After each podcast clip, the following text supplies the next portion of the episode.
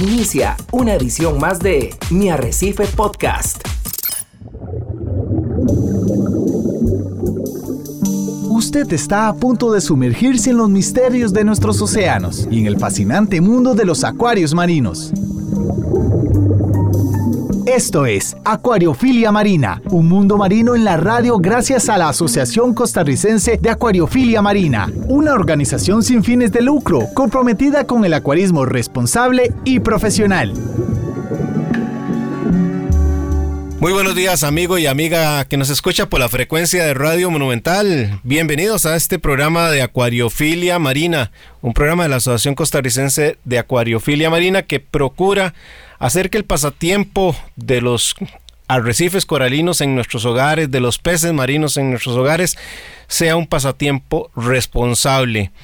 Así que como todos los sábados, sean ustedes muy bienvenidos. Aprovechen los que son acuaristas este día para hacer esos cambiecitos de agua, darle mantenimiento a sus acuarios, bajar esos niveles de nutrientes, en fin, todo ese protocolo que muchas veces eh, realizamos semana a semana.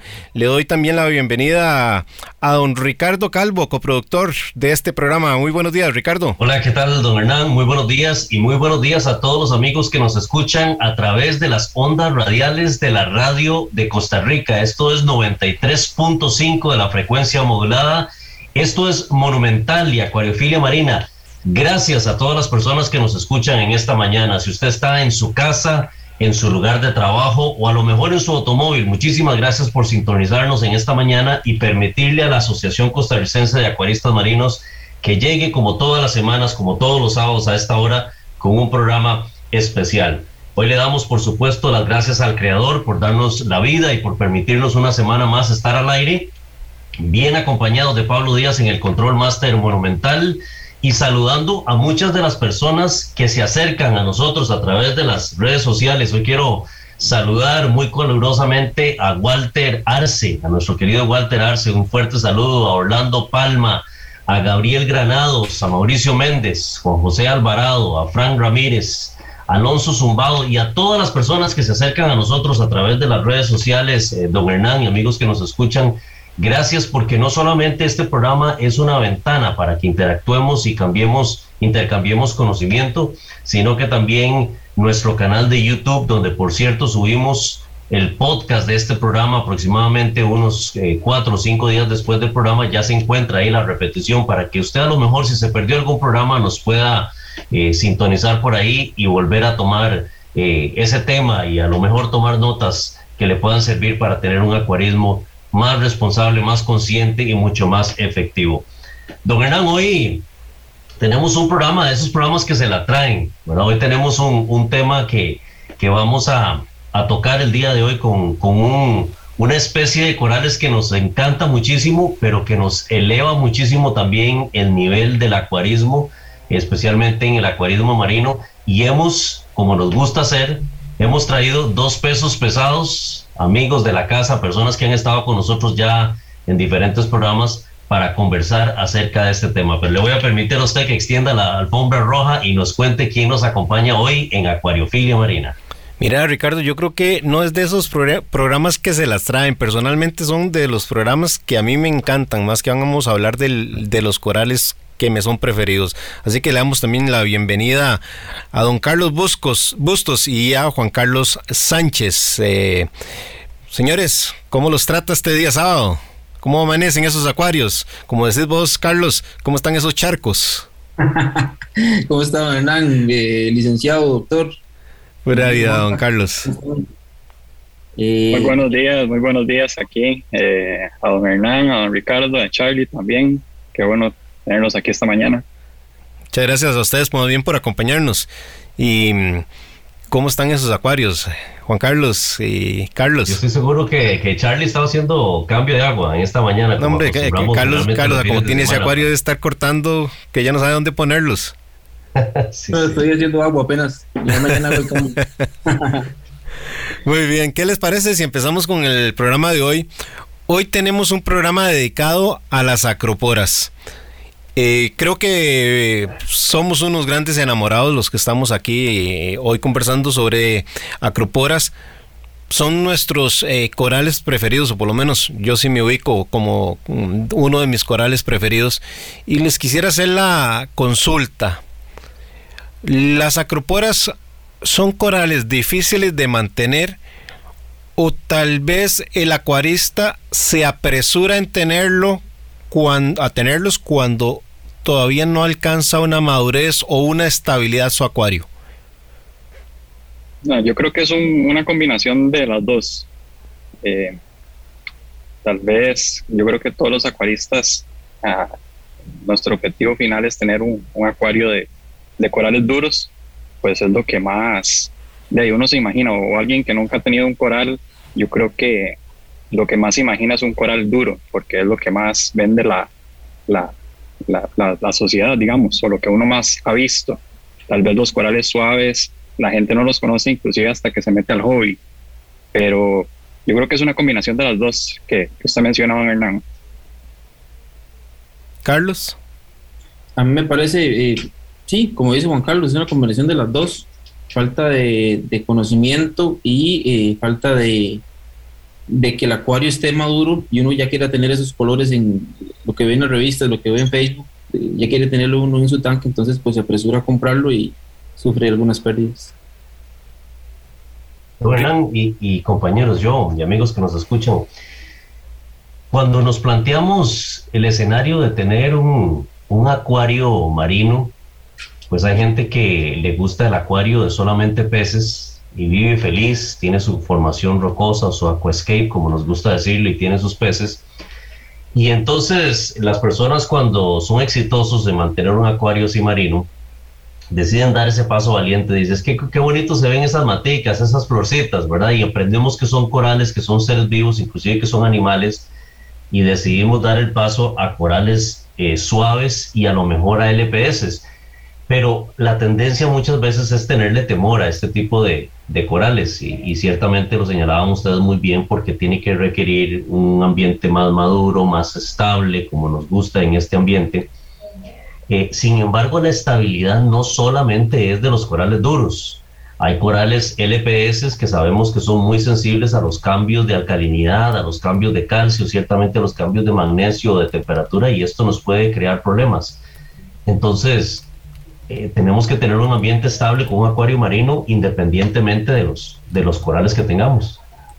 ¿Qué perspectiva tienen ustedes? Porque yo he visto algunos SPS que son inclusive bastante resistentes a los cambios aún más que a lo mejor algún coral torch, por ejemplo, antes de abandonar su, su esqueleto madre. Sí, claro, hay, hay corales duros que son súper resistentes, seriatoporas, eh, posiloporas y todos esos tipos de corales que, bueno, no son el tema de hoy, que son acroporas más que todo, pero bueno, también hay, hay muchas que son bastante resistentes en, de las acroporas. Pero bueno, yo me gustaría resaltar que, digamos, parte de lo bonito de este hobby, que cuando alguien comienza, es de ahí, ir viendo todos los, todos los pasos de, de un acuario, desde que se empieza con solos peces hasta el objetivo final, que tal vez son las acroporas.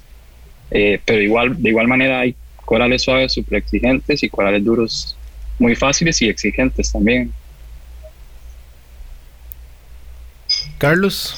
Sí, y también, este, eh, como dice Juan Carlos, desde, que uno empieza con peces, desde que uno empieza a ciclar hasta el momento que llega a las acroporas, eh, irse dando una idea de, cómo quiere usted mantener su tanque, de, de, la rutina que hay que tener, de los cambios de agua, de las mediciones, de eh, eh, detectar cualquier cambio en el tanque para tomar este, previsiones y así evitar de, pues, las pérdidas. Que la gente le tiene miedo a las acroporas porque, por, por las pérdidas, porque son caras y porque se pierden, se blanquean muy rápido.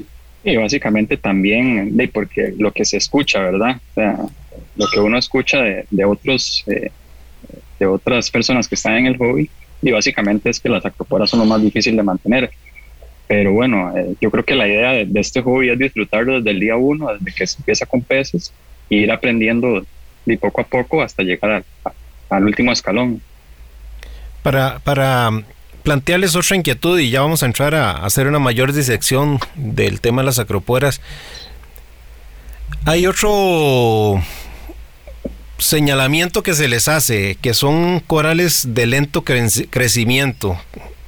Podríamos etiquetar a todas las acroporas como lento crecimiento. No, no, para nada, para nada. Más bien, inclusive, yo diría que son de los corales que más rápido crecen en comparación con algunos blandos, inclusive, o LPS, que básicamente son casi que imposibles de reproducir. Eh, yo creo que más bien son los corales más que crecen más rápido y los que hay que estar controlando, porque si no, básicamente se apoderan del acuario. Eh, es parte del hobby, la parte bonita también de ir moldeando los corales a lo que uno quiere, ¿verdad? A la, tercera de uno. Cosa que digamos que los corales blandos a veces es un poco complicado o que no, no, tienen crecimiento casi que nulo durante los años. ¿Qué pensás, Carlos? Sí, correcto. Este, hay unos que crecen eh, de forma muy acelerada y hay otros que cuesta mucho que crezcan. Eh, y me, parece a mí que las, bueno, diferentes tipos de, las acroporas son, son bien vacilonas porque eh, no sé si les ha tocado que hay una acropora que no les crece y no les crece y no les crece y por más que le hagamos de lo que sea y la que está a la par crece y crece y crece y no para de crecer. Exactamente. Entonces, inclusive esa misma acropora que tal vez a, Charlie no le crece en el acuario de él, tal vez a otro, a otra persona le crece el triple y, y, son, son cuestiones que uno a veces no se explica, ¿verdad? Porque las condiciones a veces son muy similares y a veces crecen en un lugar y en otro no crecen. La pasa uno de un 5 centímetros a la derecha y ya explota en crecimiento y, sin tener ninguna explicación. Pero bueno, es, son cosas que, que, uno va aprendiendo durante el camino y, y es, es la parte bonita del hobby, ¿verdad? Pero yo creo que sí, las acroporas definitivamente, aparte que son el último escalón en el, en el hobby, eh, me parece que son corales de, de, rápido crecimiento y que hay que hay que estarlas controlando más bien. Sí, comparto lo que es. Una eh, característica, eh, don Hernán y compañeros y amigos que nos escuchan, que, que, también es interesante, no solamente el crecimiento, el ejemplo que daban, que a unas personas les podría crecer y a otras no, eh, también la parte de la coloración a lo mejor yo tengo la misma especie de acropora que, Charlie podría tener y los colores que me desarrolla a mí la acropora son diferentes a los que le desarrolla Charlie. ¿Por qué? Por condiciones de luz, exposición de luz, por condiciones de, qué sé yo, de niveles, de parámetros, etcétera. Eh, es, es, es, muy interesante la dinámica, pero Don Hernán, ¿qué le parece si empezamos describiéndole un poquito a la gente de qué se trata en este tipo de corales para que los tratemos de, de describir a grandes rasgos cómo son estos, estos corales en, el medio natural, inclusive también. Em, empecemos tal vez por hacer algunos señalamientos. Las acroporas incluyen o, nos referimos a ellas tal vez genéricamente, pero dentro de ellas hay una gran, grandísima cantidad de especies. Entonces, em, poder definirlas a todas en este programa yo creo que no nos va a dar tiempo pero podríamos hablar de algunas características generales. Eh, lo primero es que efectivamente son organismos que forman un, a través del carbonato de calcio su hueso, en el cual eh, van a ir eh, desarrollándose pólipos cortos. Y tenemos otras categorías tal vez que podríamos señalar como corales más tipo árbol y otros corales o acroporas que son tal vez más ramificantes e incluso más tipo pocas ramas y más, eh, no sé si es la palabra correcta hablar, eh, como si fueran palos eh, con, un con un único tallo de pequeñas palmeritas, digamos lo, lo, que conocemos con los Stackhorn, que no sé cuál sería la palabra correcta para, para referenciarla en, en el español, tal vez ustedes me ayudan. Y luego tenemos otros que perfectamente viven en la superficie del arrecife y cuando más bien tenemos marea baja quedan expuestos y tenemos otros que son de aguas profundas que también son, son un reto. Y el tema de la coloración yo creo que habría que diferenciarlo porque una cosa es tener acroporas y otra cosa es el reto de poder, por ejemplo, sacarle a una acropora tenuis, que es una de las especies, tres, cuatro colores. Don Carlos, Carlos, Juan Carlos, perdón, y Carlos. También es todo un reto, Hernán, este, porque tenemos en nuestro sistema acroporas que vienen de diferentes partes del mundo. Entonces no todas están acostumbradas al mismo, eh, la misma alcalinidad, la misma temperatura, la misma altura, y las queremos mantener nosotros vivas y tras de eso colorearlas en nuestro sistema tan pequeño. Ese es un reto, eh, me parece a mí. Em, no sé qué. Así es, no, las, yo creo que todo, todo coral eh, de llega a acostumbrarse o aclimatarse o acostumbrarse a, a cada tanque, ¿verdad? Porque de no podemos pretender que en alrededor del mundo donde hay millones de acuaristas eh, con tanques completamente diferentes, con sistemas completamente diferentes, con luces diferentes, con fotoperiodos diferentes. Y básicamente, si, si cada coral se tuviera, tuviera que tener ciertos parámetros para poder desarrollar esos colores, de básicamente entonces eh, dos o tres acuaristas en el mundo tendrían un coral con colores increíbles y el resto tendrían de corales casi que cafés. Yo creo que cada coral o casi que todos los corales tienen una capacidad de adaptación a diferentes condiciones increíbles y, prácticamente con el tiempo eh, todos, todos los corales van a llegar a adaptarse a un rango de condiciones, digamos, permitidas. O sea, tampoco estoy hablando de que, de que podemos tener parámetros totalmente desbalanceados, pero digamos, dentro de un rango aceptable, de entre todos los parámetros, yo creo que cualquier coral puede llegar a tener los colores que todos queremos. Muy bien. ¿Les parece si hacemos ahora unas puntualizaciones sobre más o menos las características generales de parámetros que deberíamos de tener? Eh, pero me gustaría ampliarlo un poco. Hace un momento hablábamos de que efectivamente son corales que crecen bastante rápido. Yo, yo comparto totalmente eso. Eh, algunos más que otros. Entonces yo creo que la primera recomendación es cómo los vamos a ubicar en el arrecife. A veces pensamos que mm, van a durar mucho creciendo y entonces los pegamos, los, los, colocamos muy cercas unos de otros y luego ya vienen los problemas como los que señalaba Carlos. Ah, resulta que unos comienzan a crecer más rápido que otros y comienzan a hacerle sombra. En ese arrecife yo siempre digo que hay una lucha constante por el espacio y por la iluminación. Para ustedes, ¿qué distancia debería de tener eh, una acropora respecto de otra en ese crecimiento? Yo creo, don Hernán, que eso es muy relativo y, de gustos de cada acuarista. por, lo, por, lo, general uno ve en, fotos en redes, en, Instagram y todo eso, de lo que la gente quiere es tener 100, 200 acroporas en un tanque lo más pequeño posible para que sea lo más colorido y, lo más variado posible. Eh, uno puede llegar a ver tanques con 150 fracs de corales diferentes, eh, de 3, 4 centímetros lo más uno del otro, pero bueno, sabemos que eso es poco sostenible a lo largo del tiempo, ¿verdad? Porque a la, vuelta de 4, 5, 6 meses, esos corales ya no van a tener campo para crecer. Pero básicamente se ve lindísimo, o sea, un tanque así se, se ve precioso y es lo que todo el mundo quiere. Ahora, se puede sostener, ¿verdad? Hay que darle un mantenimiento prácticamente mensual o, bimensual de estar recortando.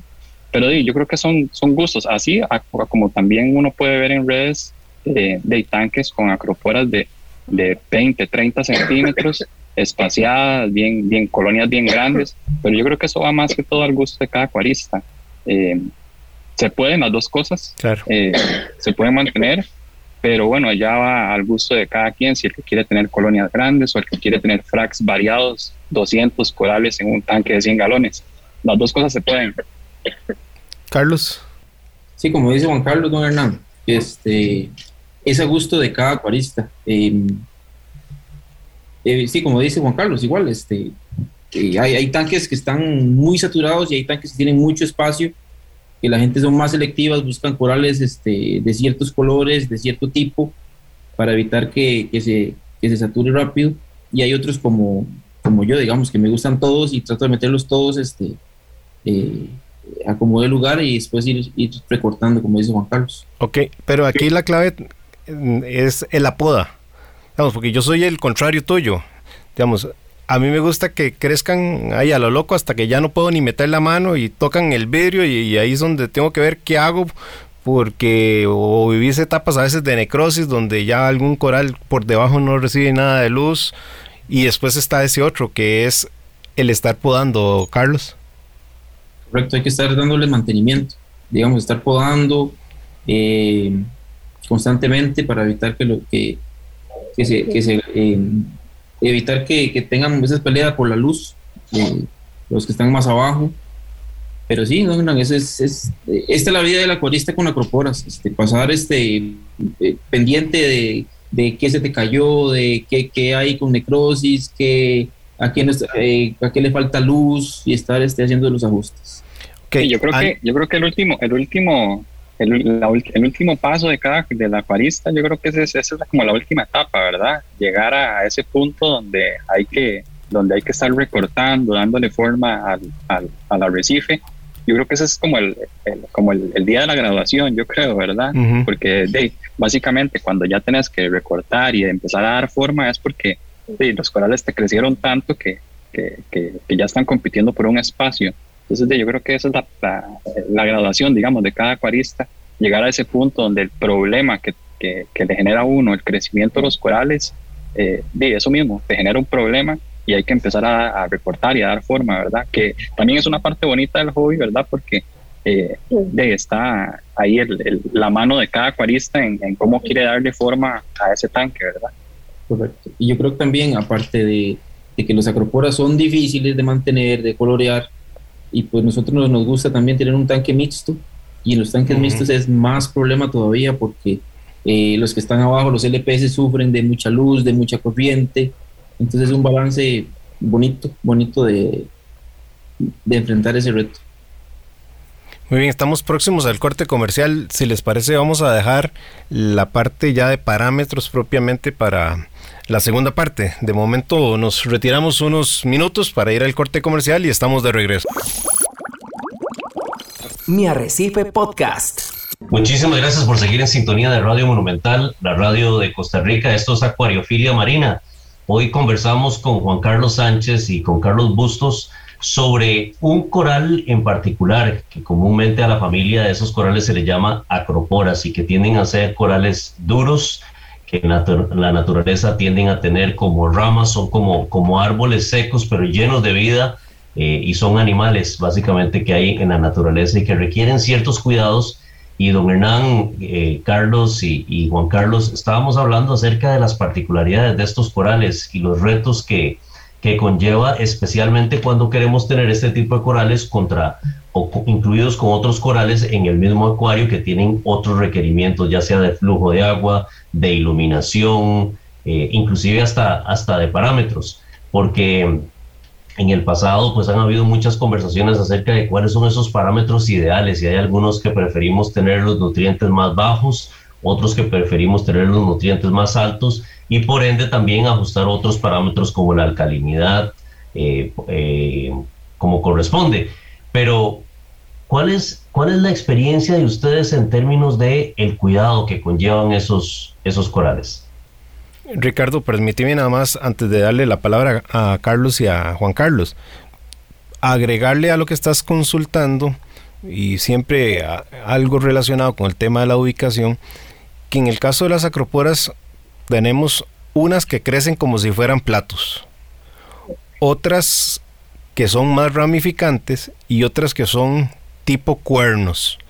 Entonces, por lo menos yo sí les tengo que confesar, cuando yo empecé con las acroporas me di buenas embarcadas porque ponía algunas acroporas, ya sea de cuerno o, o, ramificantes, debajo de un coral que comienza a crecer como plato y ese sí condena prácticamente eh, la luz eh, a estos que están por debajo.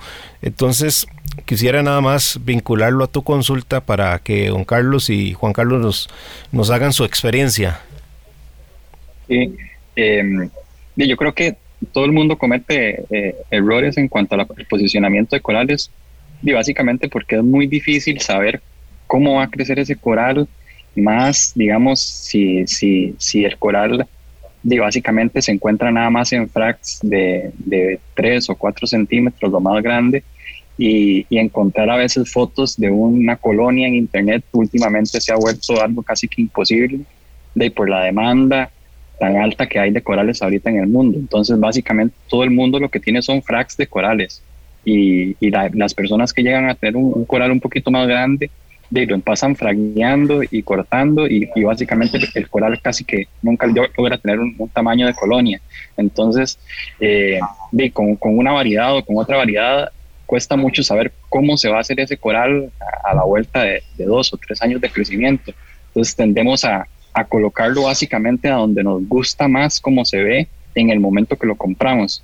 Y, después, tres o cuatro meses después, vamos a tener que mover ese coral porque básicamente creció en una forma que no teníamos esperada o, o, o está haciéndole sombra a otros corales. Pero bueno, es, es parte de verdad.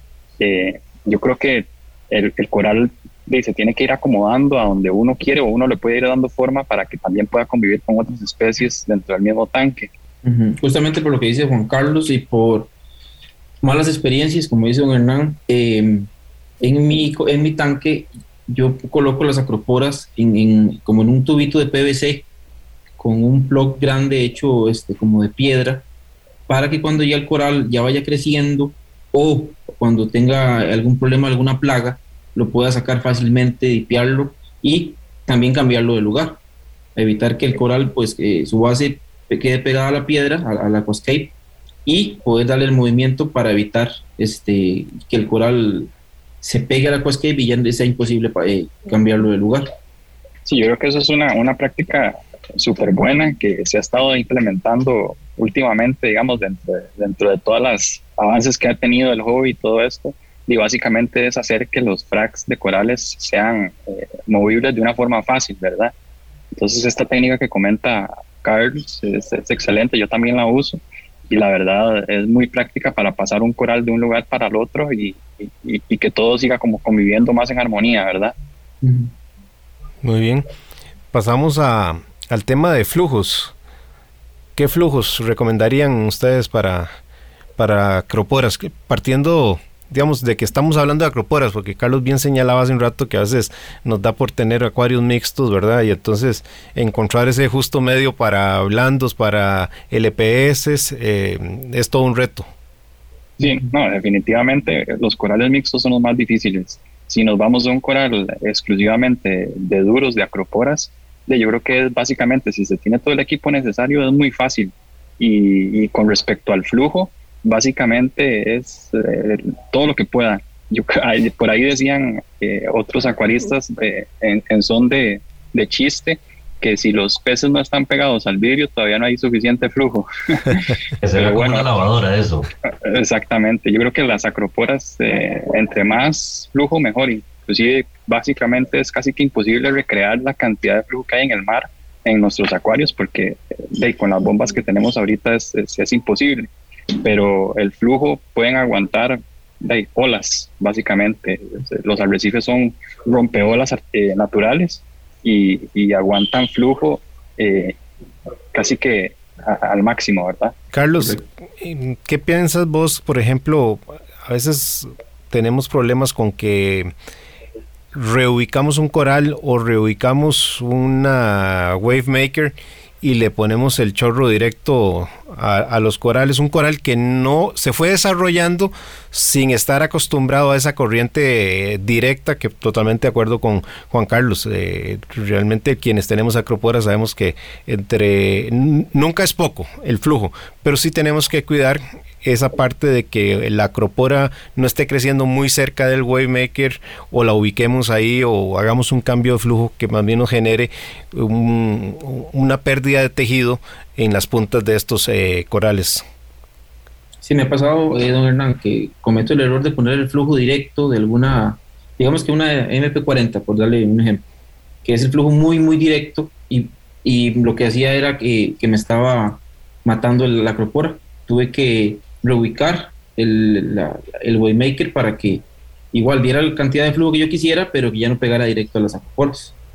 Ok, y también como complemento a tu experiencia, yo, yo he vivido varias veces o he aprendido que hay que estar reubicando, por lo menos en mi acuario, eh, los Waymakers, porque los, los, corales obviamente van creciendo con patrones, si son tipo cuernos, si son tipo platos, si son tipo arbóreo, y eso cambia totalmente los flujos y he encontrado que a veces esos flujos cambian y comienzan a apuntar tal vez a alguna colonia determinada y con el paso de las semanas veo que se me está eh, muriendo por alguna necrosis porque comenzó a recibir un flujo de agua que tal vez antes no recibía, pero a causa del crecimiento de corales circunvecinos. ¿Les parece que entremos ahora en parámetros químicos? Juan Carlos, Carlos, ¿qué, qué recomendarían ustedes como los puntos más importantes a tener en cuenta? También temperatura. Yo creo que los parámetros, como todos los corales, eh, lo que les gusta es la estabilidad, eh, sean eh, parámetros altos o parámetros bajos, siempre y cuando estén estables, el, coral se va a llegar a acostumbrar y se va a adaptar a, esos, a esos parámetros. Ahora, lo que más se recomienda, obviamente, es tener unos parámetros intermedios, ni muy bajos ni muy altos, que ahí estamos, digamos, como en una zona segura y que podemos tener, digamos, certeza de que los corales van a estar eh, bien, digamos, tampoco irnos a los extremos. Entonces, digo, básicamente es tener eh, controlados parámetros, lo más controlados, pues sabemos que es imposible tenerlos perfectamente controlados, es, es básicamente imposible, siempre va a haber una fluctuación, pero básicamente es eso, la estabilidad es lo que es la clave de este hobby y, y podemos escoger, digamos que tenemos la libertad de escoger un rango amplio de, de, parámetros, digamos, hablando de KH, que es como el más, el más relevante. Podemos, podemos tener un KH de 7 hasta 10, que, que, las, que los corales van a estar bien. Lo, importante es la estabilidad. E, evitar las, las, las, oscilaciones abruptas, eh, que, sean lo más consistentes en el, en el tiempo, eh, sin, sin, sin querer demeritar de que vamos a tener a veces oscilaciones que no se pueden controlar como señalas. Carlos, en el tema de nutrientes, ¿por dónde eh, vos te, gusta tenerlos? A mí, don Hernán, eh, personalmente me gustan lo más cercano a cero. El fosfato y el nitrato me gusta entre 1 y 5. Eso es lo que, lo que me ha dado a mí, digamos, mejores resultados en, en coloración. Me imagino que cada uno tendrá... El, el nitrato el nitrato de 1 a 5 y el fosfato lo más cercano a 0. Ok, perfecto. Juan Carlos. Sí, correcto. Eh, la parte de nutrientes, eh, yo siempre he sido, yo siempre he sido eh, fan, digamos, de tener los, nutrientes bastante bajos. Eh, me parece que es como más seguro, digamos, en, cuanto a, a, estabilidad del tanque, digamos, a que el coral está más anuente a, a, a resistir, digamos, cambios que uno no tiene planeados, más que si, si, los, si los nutrientes estuvieran excesivamente altos o excesivamente bajos.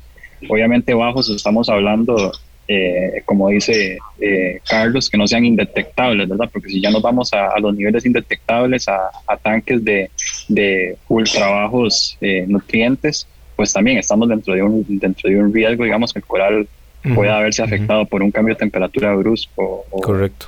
o algo por el estilo. Entonces siempre mantenerse, digamos, así como en la zona segura, digo yo, que es, es ahí, digamos, eh, nitratos de detectables, pero siempre por debajo de 5, ojalá, y, y fosfatos eh, básicamente bastante bajo, 0.03, 0.07, por ahí, pero tampoco llegar a 0 ni tampoco a, a punto 1 o punto, punto 2, ¿verdad? Okay. Ricardo, eh, dale, dale, Carlos, dale, dale.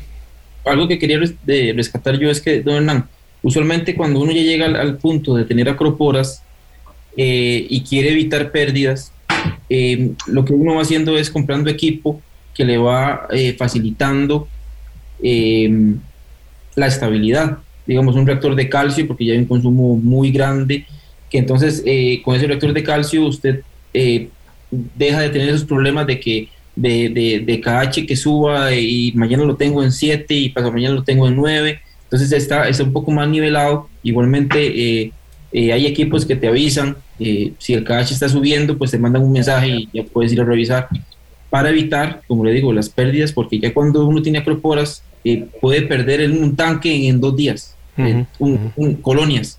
Y esto es lo que queremos evitar, ¿verdad? Con estos equipos. Yo no sé si les ha pasado y, o es un tema mío a nivel de percepción, pero son más débiles, más pendejitas las colonias que los fracs. Es decir, cuando yo tengo problemas de necrosis, me es más fácil, eh, a ver, no, no me es más fácil, es más fácil observar la necrosis en una colonia que en un frac. Sí, yo creo que eso es, eso es como por instinto de supervivencia del mismo coral, ¿verdad? Sabemos que los corales obviamente son animales vivos y a la hora que, que, que se encuentran, digamos, en un estado de supervivencia, ¿verdad? Que es un frac, cuando uno corta un frac, básicamente el animal lo que entra es, un, es como en un estado de supervivencia lo que hace es de aferrarse a, tratar de, de, crecer y, llegar a ser colonia, mientras que cuando un coral está en colonia, eh, básicamente ya es un adulto eh, que está acostumbrado lleva mucho tiempo dentro de las mismas condiciones, ¿verdad? Porque estamos asumiendo que si un coral ya es colonia es porque lleva muchos años estando dentro de un tanque con, con parámetros estables o inclusive dentro de la misma naturaleza, ¿verdad? A veces se extraen colonias. Entonces, estas colonias al estar tanto tiempo dentro de, un, dentro de una estabilidad y se someten a un estrés, básicamente son las que se afectan más rápido, mientras que un frac eh, de, está constantemente pasando por estrés y estrés y estrés y lo que hace es y básicamente entrar en un estado de, supervivencia y, y, se hace más resistente inclusive. Muy bien, ¿qué les parece si entramos a un tema que Ricardo nos los eh, sugería en el corte comercial, el tema de las plagas asociadas a las acroporas. Yo creo que aquí habría que destacar una que es eh, la, la, más común entre los acuaristas, ¿verdad? las pulgas rojas, pero no sé si ustedes han vivido otro tipo de plagas. Sí, claro. Eh, yo creo que aquí yo ya, ya entre Carlos y yo, yo creo que hemos vivido casi que todas las plagas que existen. ya pasamos por donde asustan. Ya pasamos por donde asustan, inclusive plagas que, que los mismos acuaristas dicen, no, no, es cuando usted tiene eso hay que desarmar y olvides, empezar desde cero. Pero bueno, yo creo que sí se puede, sí se pueden rescatar eh, los corales de las plagas con paciencia y con trabajo, pero súper pesado pero sí se puede. Eh, como dice don Hernán, eh, estos redbox o pulgas rojas son, yo creo que, yo creo que son las, las, plagas más fáciles de transmitir de un tanque a otro, pero también son plagas muy fáciles de erradicar. Siempre, siempre y cuando se tengan las, las herramientas para hacerlo, ¿verdad? Porque si no tenemos los medicamentos o las herramientas, básicamente es imposible. Pero sí, digamos, estos redbox eh, ya, ya está comprobadísimo que, que que el Interceptor, el medicamento que se usa para los perros, eh, las erradican básicamente de un día para otro. Carlos, por hablarnos del coco, de las plagas, de las acroporas. Una pesadilla total, don Hernán. Eh, eh, bueno, me ha tocado vivir a mí, igual que Juan Carlos, este, Red Box, Black Box, las planarias come, come acroporas, que son, que son de, de lo peor que hay. Pero como dice Juan Carlos, este, con, con, cuando tenés acroporas, tenés a veces la facilidad como, como estábamos hablando, de poder sacar la acropora, hacerle un dip, ver qué es lo que le sale, chequearlas con algún microscopio para ver qué clase de, porque a veces no sabemos qué plaga que tenemos, simplemente no hay, no salen los pólipos, hay necrosis, eh, entonces este sí hay, sí hay bastantes y, y sí, escuché que hay más nuevas, cuando meten uno acroporas salvajes, pues este, hay que tener mucho, mucho cuidado ahora. Muy bien, no sé si a usted ha tocado vivir con alguna, Ricardo. Eh, he tenido, vamos a ver, he tenido, yo creo que la suerte, don Hernán, eh, Charlie y Juan Carlos, amigos que nos escuchan, de no lidiar con muchas plagas de las acroporas, porque recuerden que yo he tradicionalmente sido más amante de otro tipo de corales, principalmente los LPS, que me gustan muchísimo. He, metido algunas acroporas gracias a ustedes, señores, por cierto, que lo, lo embarcan uno, por decirlo así, a entrar en, ese, en ese mundo oscuro, ¿verdad? Y me han facilitado eh, corales y algunos que he comprado, pero no me he topado con eso. Lo que sí me han afectado en las acroporas es los dinoflagelados, como resultado de una caída abrupta en los, en los nutrientes, en los niveles de nutrientes de fosfatos y nitratos, principalmente en la parte de fosfatos que me ha causado problema y, y, obviamente también cuando uno tiene un pico de alcalinidad causado por un mal funcionamiento de un equipo, pues tiende a ver eh, las puntas de, los, de las acroporas quemadas y, algún comportamiento de RTN también que se vea en los, en los este, corales, pero todavía no he pasado por donde asustan. Creo que tal vez he tenido, he tenido suerte, pero en cualquier momento se topa uno una situación de esas. Sin embargo, he de rescatar lo que decían eh, Charlie y Juan Carlos, que imagínense que uno se enfrente a una situación de una plaga de estas, la cual uno no identifica, ve pérdida de tejido, pero está enfrentándola en una colonia de acropora y que la acropora no pueda ser movida del tanque. ¿Cómo efectúas microscopio o análisis de esa pieza ah, para poderla salvar? ¿verdad? La facilidad que hablábamos ahora de poder uno sacarlo por medio de, tubitos con el plug y poder sacar la pieza para poder ser tratada y, observada afuera, creo que da muchísima ventaja, pero eh, esa práctica es, es, bastante reciente. ¿Cómo se hacía antes, don Hernán? Usted, usted los tiene fijos al, al Aquascape y yo sé que usted tiene un régimen de cuarentena muy estricto para su tanque pero ¿cómo, cómo, cómo trata uno una situación de esas en un tanque tan maduro y ya tan poblado? Mira, Ricardo, yo creo que en el caso mío yo me he librado de muchas plagas porque como ya está tan lleno, realmente no, no meto. Y yo creo que el principal problema de las plagas es el intercambio de corales entre acuaristas que tal vez están empezando y no tienen la, la malicia de poder reconocer algún problema que está en, en las acroporas. Yo personalmente cuando meto una acropora, pues eh, pasa por un proceso de inspección y de cuarentena. Y, y ojo que cuando hablo de cuarentena, yo siempre recomiendo tener un acuario de cuarentena. Pero para ciertas acroporas yo no las pongo en un, acuario de, de cuarentena. Porque si son de las acroporas sensibles, ese acuario cuarentena debería tener la madurez y toda la estabilidad que nos referían ahora a Carlos y Juan Carlos, porque lo contrario es, eh, podemos perder más fácilmente esa pieza que por la inspección o la posibilidad de, alguna de alguna palaga presente. Entonces, lo que me he acostumbrado es a, manipular con un microscopio pequeñito, portátil, lo pegas hasta el celular, eh, desprendes el plug cuando eh, es factible.